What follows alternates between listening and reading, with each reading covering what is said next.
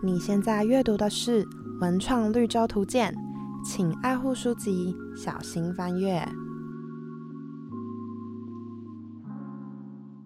Hello，大家好，欢迎阅读《文创绿洲图鉴》，我是品珍。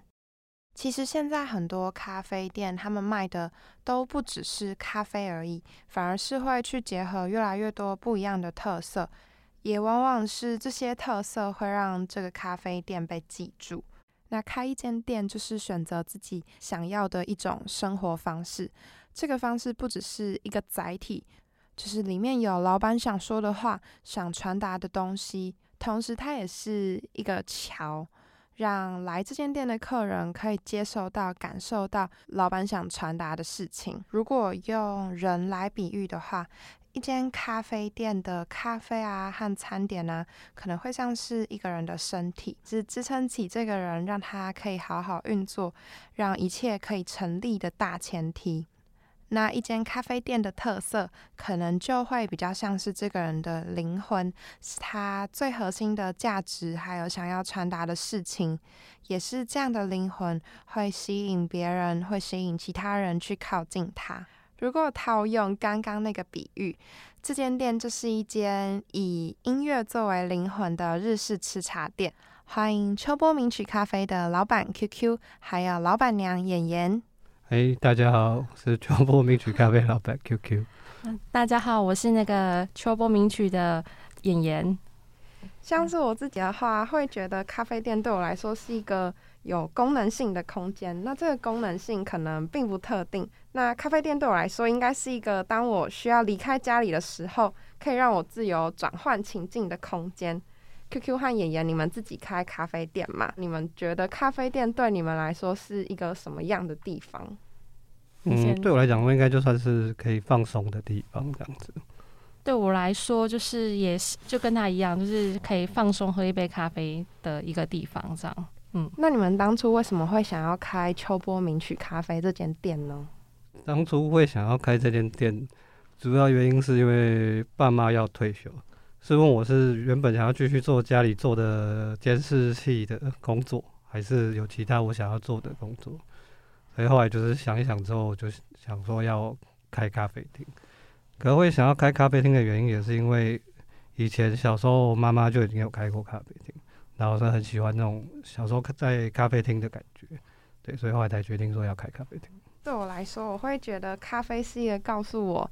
哦，现在要认真开始做事喽的那种感觉，又可以用一个就是透过咖啡的成分很粗糙的分成，如果是喝美式的话，会给我像刚那种讯号；但是如果是喝拿铁，就会有一种比较像奖励的感觉。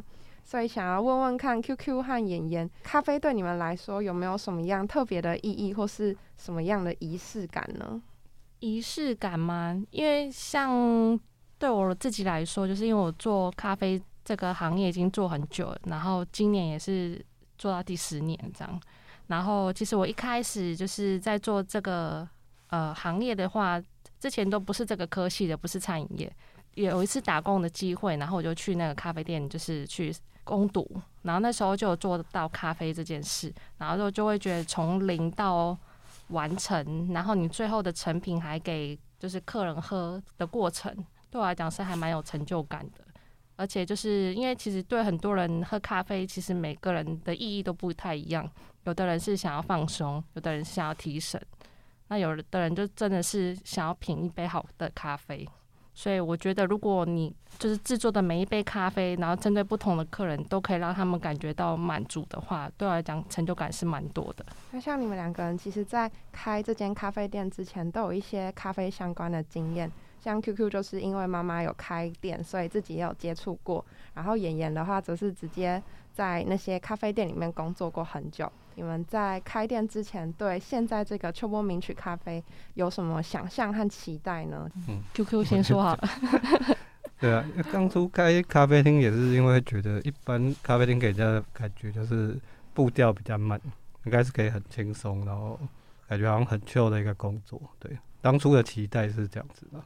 但他的想象就跟我想的理解就是就是不一样，因为我毕竟在其他店上班这样，所以我知道咖啡店对真的在咖啡店上班的工作者来说一点都不糗，他 非常的忙，而且有的时候还蛮高压的，这样对，感觉是 QQ 是比较想理想面，然后妍妍的话就是告诉他现实面的东西，是这样子吗？对对对，算是这样。对，算是算是。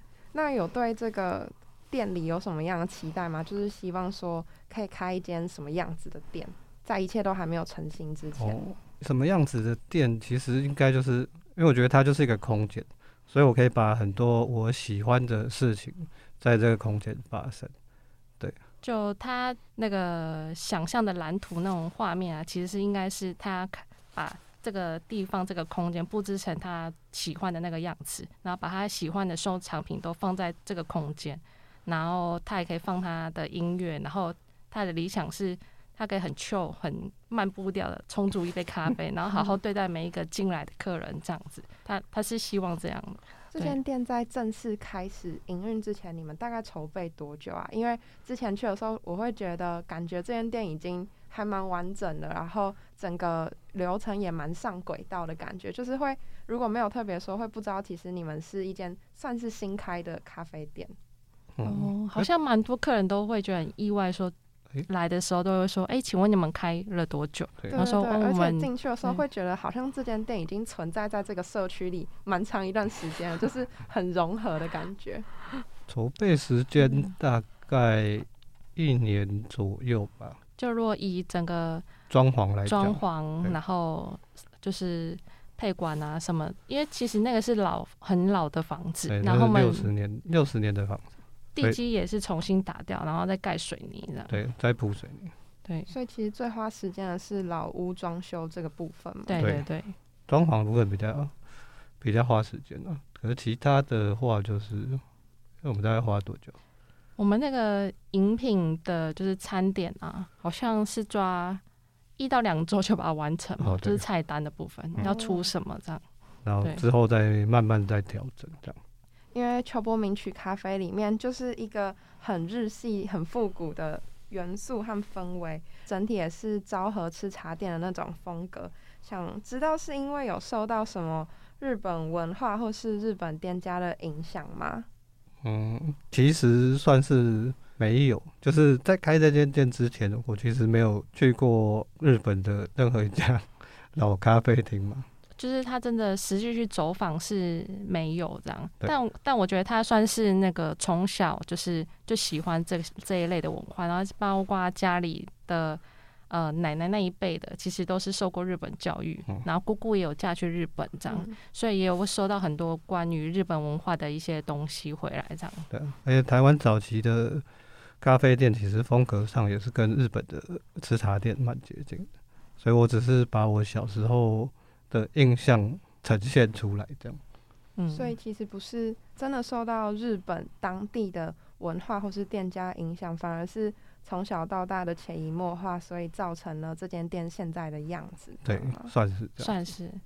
然后厕所的部分会想要特别讲是，他有特别去，就这个部分他有特别去哦看那个元素有一家咖啡店叫不是咖不是咖啡店，那个潮潮牌吗？对，它是服饰店，然后它的风格是走那种武林的 rockabilly，就那种像猫王的那种风格，然后整个店就是走一种很浮夸的风格，所以才会在厕所里面摆一尊那么大的雕像。不过也是刚好就是家里面有，所以就把它拿来摆了。怎么会家里面刚好有？对，也不知道，就是可能就是阿嬷或者是什么，因为他也喜欢买一些这种有的没有的摆饰品嘛，哦对啊，所以就把它拿来摆在店里面。对像是在你们的 IG 上就有写说，秋波电台是秋波名曲咖啡的唯一企业，这两个东西的关系和他们的关联是什么呢？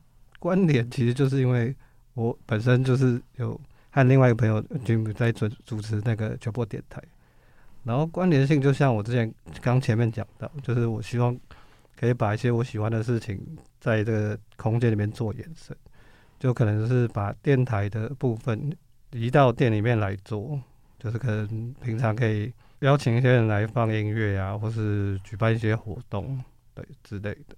所以秋波电台其实是发生在秋波名曲咖啡之前的事情。电台的部分的话，我们现在目前应该第五年的样子。就二零一八开始，对嗯，到现在，对，那电台整个的运作模式是什么样子呢？就是你们是嗯、呃用什么样的方式来经营？是 DJ 放歌这样子吗？对，嗯，一最一开始的部分大概是觉得比较单纯的放歌，然后后来慢慢就是我们可能会在电台上面聊一些生活上发生的事情啊，或是介绍一些呃有趣的活动啊。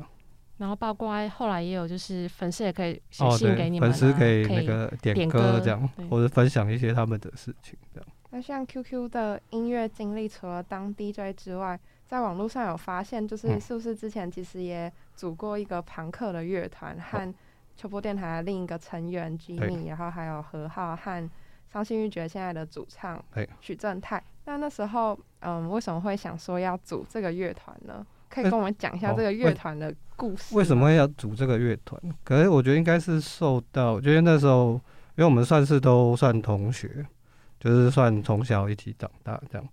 然后以前有一段时间，我们都是在玩滑板，然后就会看很多那种滑板的录影带，滑板录影带里面都会搭配很多歌啊，然后就可能就会有朋克有什么，然后就是因为就听到哎、觉得那个感觉是我们喜欢，然后再慢慢接触，然后就开始想，那不然我们就来组个团，所以就后来就诞生，就一开始其实都是玩，应该说一直都是玩票性质。从朋克到现在听的音乐风格，有觉得有什么样的不一样吗？哦，有很大的不一样。就是像以前玩朋克的时候，你可能就会觉得哦，呃，听中文流行歌很呃不喜欢啊之类的。到现在就是以现在目前的趋势，就大家又开始回去挖以前的流行歌出来听啊，或者出来放。那像就是 QQ 从事 DJ 这个工作，有对演员造成什么影响吗？就是你会因为他就是可能听了很多歌，所以你自己也潜移默化接触越来越多不一样的音乐吗？这方面真的还好欸，因为他放的一些歌的类型，其实是我自己平常有时候我会听一听，说，哎、你你也会放这首歌哦，这我平常也有在听所以有时候会发现一些意外的音乐上的交集。对，对，可是也跟我们就像你说的那个 DJ 风格的转换嘛，就像早期我们可能放的一些风格，到现在慢慢就会比较趋趋近于就是希望一般的人能够接受。对，一开始我们可能放的就是比较 party，然后到中中间有段时间可能就变得比较电子，然后到最近期的话，可能就会曲风上就蛮多元的，就是中文、日文、英文，就是全部都一起放。那这样的转变过程跟你自己的生活上的一些状态有关系吗？嗯，可我觉得可能跟年纪有关系吧，就是年纪越大之后，就歌的 tempo 的速度就越来越慢，就可能也没有办法 party，没办法熬夜啊。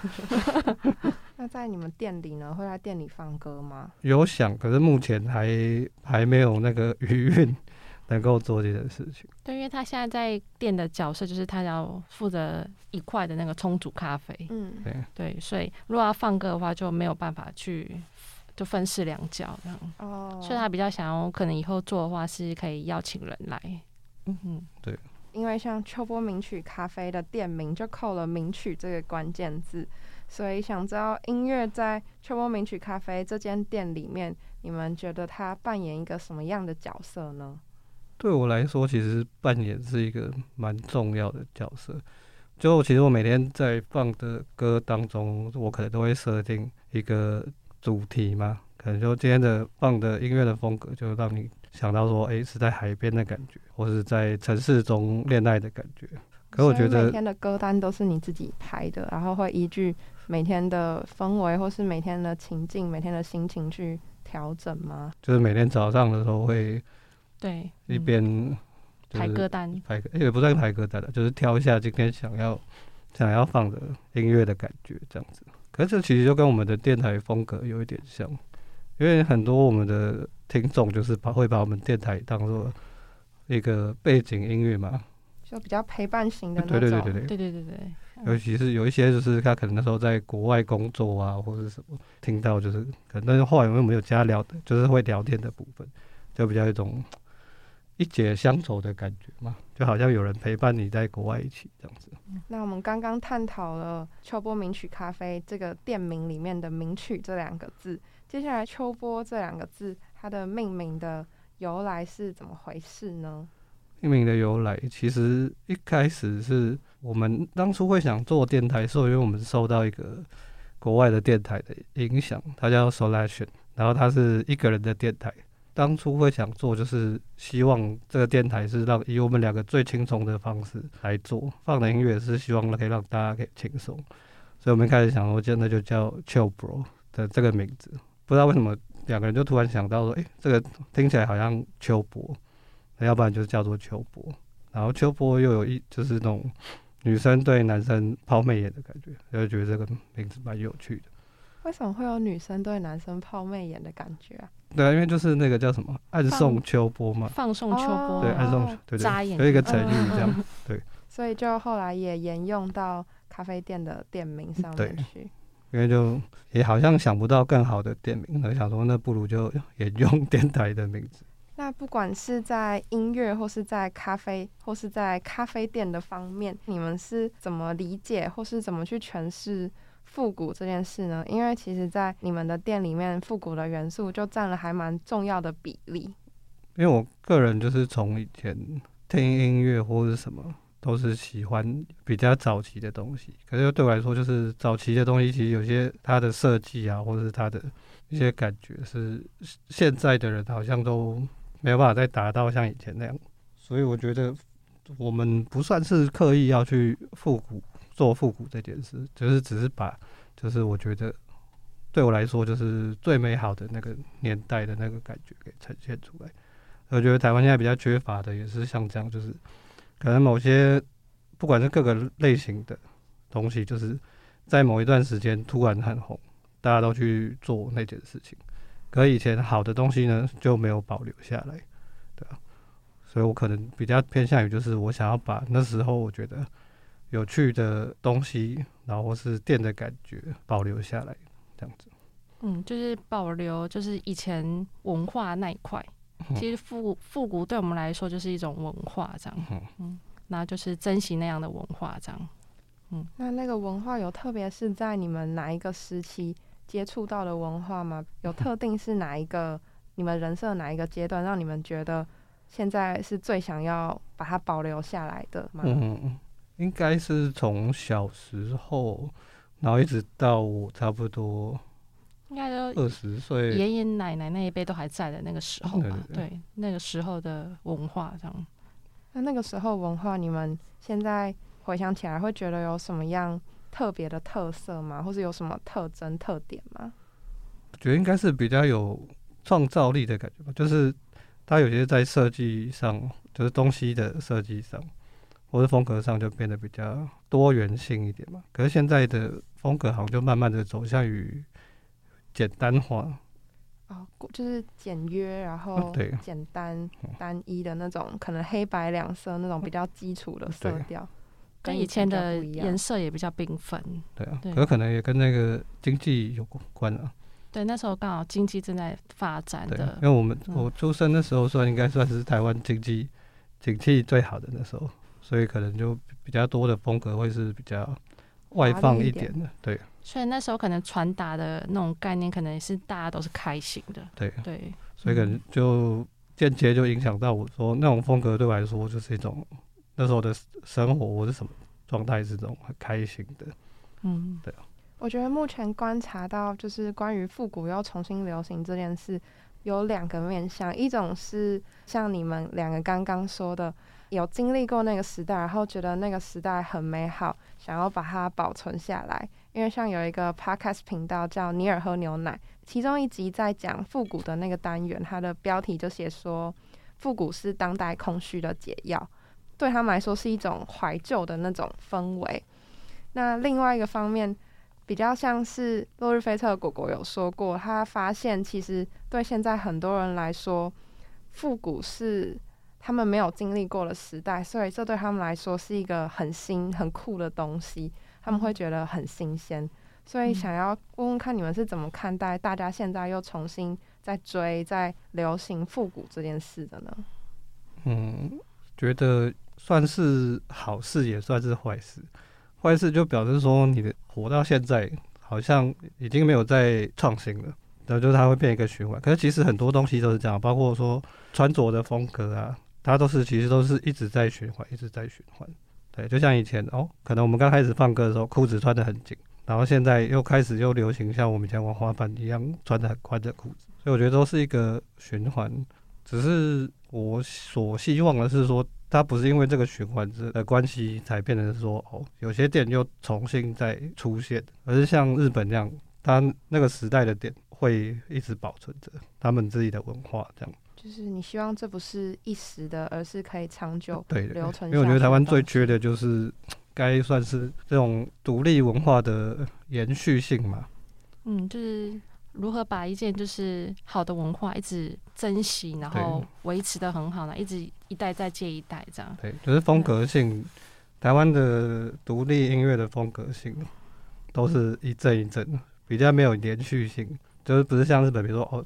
他们做朋克音乐，他就是大概都一直做朋克音乐，然后可能台湾以前流行朋克音乐，大家都做朋克音乐，可等它不流行了，这一块就断掉了。对，就比如说你要找台湾的 ska 音乐，那你有能够找到十个团吗？就很很困难。就是曲风上，我觉得限制很多，大家都比较偏，就因为现在流行什么，然后就去做什么。那好的部分呢？你刚刚说从复古又重新流行是好事也是坏事。好的部分你觉得是什么呢？就好的部分就是现在人接触到以前复古的东西之后，然后再把它转化成新的不一样的曲风，可是它还是有带着一些旧的元素在。对，比如说像之前不是很流行那种什么所谓的 lo-fi hip hop。虽然它不是真的是 lo-fi 音乐，可是它后来就慢慢形成一个新的曲风。可是大家到饱和之后，就可能就大家会再去挖掘一些旧的元素来做出现在新的新的东西。这样，我觉得好的部分是这个。所以重要的地方还是在当一个流行饱和之后，怎么再帮它注入新的元素，或是。怎么让它再继续维持，然后传承下去？对，我觉得是这样。就是有些精神层面的东西不能消失。所以秋波，你们店里在做的就是像这样吗？对，我们就是想要做出以前咖啡厅的那种气氛嘛。是希望，但不知道来的人感受如何。对对，感受。对，因为感觉现在的大家。就是来，可能还没有办法真的感受到这样的感觉，因为可能还太忙嘛，对，还没有到这么深刻吧。那你们开店到目前为止，在店里或是在开店的这段时间的过程，有发生什么有趣或是比较印象深刻的小故事吗？比较印象深刻，就是因为我们喜欢这种，应该说日式吃茶店的感觉的店，然后我们有在 follow 一个作者叫哈利圈，嗯。对，然后在刚开那时候，他就有因为他们那个五百集的一个专栏嘛，对，所以他来有来访问我们，就觉得好像有一种受到肯定的感觉，对。对，就是本来自己喜欢的一个写吃茶的作者，然后这样突然来我们店的感觉，就觉得很惊喜吧。对，因为我们还很新，这样才刚开始这样。对。而且他接触的日本吃茶店是超级多的，人家出。他出了，我看我那时候买他的《人情咖啡馆》，然后是在讲台湾的老的咖啡店，然后后来又出了那个。吃茶万岁，对上下上下级。客人的话，我会觉得比较就是很窝心的是，因为他毕竟一开始是先进秋波电台，然后之后我们才开了秋波名曲咖啡，就有很多是他听他电台的人来的粉，算秋友嘛？对，不能说粉丝是秋友，然后会来店里，因为他们好像也不会就是不会说直接说，哎，我是你什么粉丝，他都会说，他就直接叫 QQ 老师，他就知道说哦。是听他电台的，因为只有电台这位才会知道说哦，他是 QQ 老师的，算是一个暗号这样。跟他说哦，就是听他电台多少年啊，这样，然后我就觉得很窝心，这样，然后还特地来。那有的好像还住很蛮远的，新竹嘛。对。然后就从南部特地来这样。对对对。那你们在开店之后，你们两个的生活有没有发生什么样的改变呢？生活的改变。因为对我来说，我的改变比较大。对，因为本来就是跟他是分开住，嗯，然后因为疫情的情况之后，我们后来就住一起，就变成居住环境变嘛，然后变成现在的工作跟生活，其实基本上是是连在一起的。但我的个性是觉得我不会，也不用分很开，就是连在一起我也很 OK 的一个人这样。对，改变应该就是没办法像以前那样那么常态的出去放歌。哦，对，我会限制他去放歌。对对，怎么说呢？为什么会想想想说应该要限制？哦，因为就是 因为是跟收入有关系啊。没有，我一直觉得说好像。店是不是要一直？好，要一直开，一直常常不要不要太长休。就是因为你如果要让客人熟悉，就是都会来我们店的话，或者是要有熟客的这个文化的话，应该店应该要常常开，然后让客人就知道说，我不管什么时候，我们都在这个地方这样。对。然后，因为你们主要店休是礼拜一、礼拜二，可是放歌的那个时间点可能会是在周末需要开店的时候。对，哦，所以才会有这层考量。对，但是因为放歌也是他喜欢的事情，我觉得有时候就是工作到一个很疲惫的状态，你就需要在另外一个东西去做充电，这样。所以我觉得也是会拉他去放歌，但是就不要就是很密集这样。对对对啊，可是放歌比较偏向于兴趣啦，对，因为那个放歌的收入。如果你要放到可以维持你的生活的话，那也是会蛮累的。那像你刚刚说，因为共同创业这件事，所以你们的居住啊和生活的环境都有改变，就是原本可能分开，现在变成一起。那这对你们的相处啊，或是日常的一些沟通，或是事业上的沟通，有没有什么不一样的事情发生呢？不一样的事情，是有没有带来什么样的影响呢？嗯，就会发现。我们在意的事情，其实那个观念都还蛮一致的，蛮接近的。只是有时候切入点的方向不一样，可是其实只要好好讨论的话，都 OK。因为我跟他都是那个上升在那个母羊，所以脾气来很 快，很快爆炸，然后再然后很快就走了，这样就好好的谈就 都 OK 这样。那你们有因为开了这间店，发现对方有没有？比较不一样的一面嘛，就之前没有注意到的。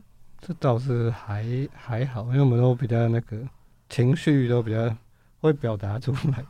我是发现他有一面是比较柔软的心，就是因为有时候我就说你应该要去跟他说什么，就是可能那个可能跟客人讲说，哎，时间差不多了。对对对，可是他有时候就会就变得会比较体贴，或者是比较柔软这样。所以就是是也是好的这样，对。然后像我就比较硬一点，他比较那个现实面，我比较 理想面。所以通常这个时候就是演员会负责去跟客人说：“哦，你时间差不多了。”这样子。对对对对对。可是我我也会依照他的那一面再多缓一点。那好，那再等一下好了。哦。对对。因为毕竟有很多很多客人会在外面等，就不想对不想要怕大家等太久这样。对。开店到现在，现在的秋波名曲咖啡有符合你们的理想吗？诶，还没有。对，还没有。对，就像我一开始讲，我希望在这空间能够发生很多事情。可因为一开始开店的时候，我把这这个工作想的就是，跟也不能说太轻松，就是我觉得应该是步调很慢的，然后你有充可以很多充足时间去做其他事情。可是实际。让下去之后，才会发现到哦，根本就跟你想象中的不一样。所以我很多理想方面的样子都还没做到。就像我之前讲，我希望就是能够常态性的有人在店里面放音乐。对，可是这部分的话，又考虑到说，你找人来的话，会相对会有费用的问题。可是，一般会有这样子的常态性的放歌的地方，大部分都是有喝酒的地方。那相对于酒的收入会跟咖啡比的话，酒的收入算是会比较多，而且客人能够一直喝。所以说，你说咖啡的话，客人没有办法一直喝，所以就变成说费用的部分目前还没有余韵去 cover 说常态性的找朋友来放歌啊或者什么的。嗯，主要是目前理理想中的这个状态还可能还要一段时间来思考说怎样可以做到这个部分。嗯，是希望。理想中的店的样子是，真的是大家会想要喝杯咖啡啊，然后想想要找个地方放松，第一个可能名单就会想到我们这样。然后每个客人进来的话，就是是那种像就是好久不见的朋友吗？嗯，就是那种感觉，就很像在日本那种吃茶店的那种感觉，就是很温馨的那种感觉。嗯寒暄一下，对喝个咖啡这样。然后对，那我觉得那个文化是要长时间累积，可能我们就还算太新这样。对啊，因为比较新的客人来，他可能就是觉得哦，这地方好像很好拍照啊，或是对，对啊嗯，然后就变成说大家一窝蜂来，可是就会变成相对的客人在店里面就比较难有那种放松的感觉嘛，因为就后面就会一堆人嗯，在那边等，呃，会有压力。如果是我，我就压力超大。虽然说也不是说拍照不好，可是是希望他不是来的目的就是拍照这样，是因为哦这个东西很可爱，他想要拍一下这样。因为我觉得这好像是各大的咖啡店，就是现在新开的店都会有的共同的困扰这样。可是我觉得这个时该就是要靠时间去去那个慢慢的就会，因为我觉得最近就有比较好一点，没有像刚开始开的时候那么夸张。嗯，我觉得现在会进社群的那个感觉的，好像也面渐渐有在变了。好像不是说哦，你真的一直照以前那种就是进社群，然后突然红起来的那个方式，然后现在这样做就会持续的红起来。我觉得现在大家好像会越来越在意品质这件事情，就是如果你去一间店，就是或者是他进社群，然后是不是有品质的，就是他东西不是真的只是单纯的拍照，他是真的是有在深入的介绍的那种感觉。对，那可能那应该是我们自己要慢慢去加强的部分吧，就可能就是一些 po 文啊，或者是去介绍一些我们喜欢的东西或是文化，慢慢去吸引那些客人过来。可我觉得现在有比较好，就是因为时间长了，反正大家如果只是单纯为了就是哦这新店，然后他想要拍的客人，他就会慢慢陆续减少，然后就会让那些真的想要来感受那个气氛的客人能够进来。或是我们周遭一些邻居，现在也比较能够进来。哦，对啊，对，感觉秋波名曲咖啡这间店里面真的是融合了很多你们两个人的兴趣啊，还有你们两个的爱好。在这间店里面，你们有没有最喜欢哪一个部分？就是可能是实体的，也可能是一些比较抽象的东西，比如说气氛啊什么的。最喜欢的部分，嗯，最喜欢的，我自己是最喜欢看到客人就是很享受这个氛围，然后有时候他放到什么音乐的时候，他会跟着摇摆的那种感觉，哦，对，然后我就觉得哇，他真的很就是很沉很很浸在这个间里。然后我就觉得很好这样，因为其实虽然我在其他的咖啡店工作的时间也很长，但我不会因为说就是客人来，然后他就是来看书，或者是说他就是使用笔电然后来工作，或者是他是可能玩手游，或者是来看剧，我不会因为这样就觉得哦，他不是我我们不想要的客人，不会，就会觉得他就是因为他就是想要来这里放松做他的事情这样。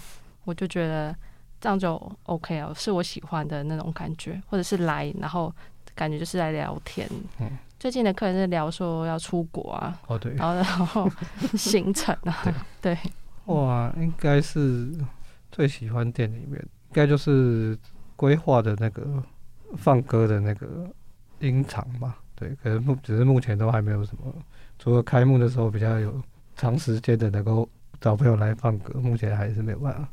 所以其实店里面一直有规划一个可以放歌的空间，只是目前都还没有余裕去用它。这样，对，就是像嗯诶，我不知道你们有没有看过一个 YouTube 频道，好像就是一个法国的，该是算音乐的平台嘛，然后他们就会长时间在一个咖啡店，然后 DJ 会放歌，然后他们就会直播这样。对，其实当初设定那个 DJ 台的部分，就是能够希望像那样，就是能够有人来放歌，然后客人就是在这边喝咖啡这样，放歌的也不用去 care 说我放的音乐一定要嗯，该怎么讲？让你让你嗨起来嘛。因为像有时候出去工作，就是希望台下的观众能够有所反应。可是我希望能够放的是，就是大家觉得轻松，然后好听这样。那再扣回 QQ，想透过音乐带给来到你们店里的人的东西，还有你们其实是想借由这间店保留一个你们很喜欢的时代，保留那个时代的文化记忆。我觉得你们在店里面实体物件的收藏是一个很直接、能还原、能复刻那个时代的方式。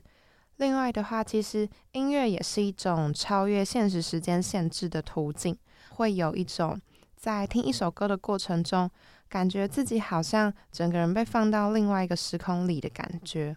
那今天非常谢谢 QQ 和妍妍来到节目里，和我们分享了这么多。关于他们开的秋波名曲咖啡这间店背后的一些故事，谢谢，谢谢，谢谢。那我们就下周见喽，拜拜。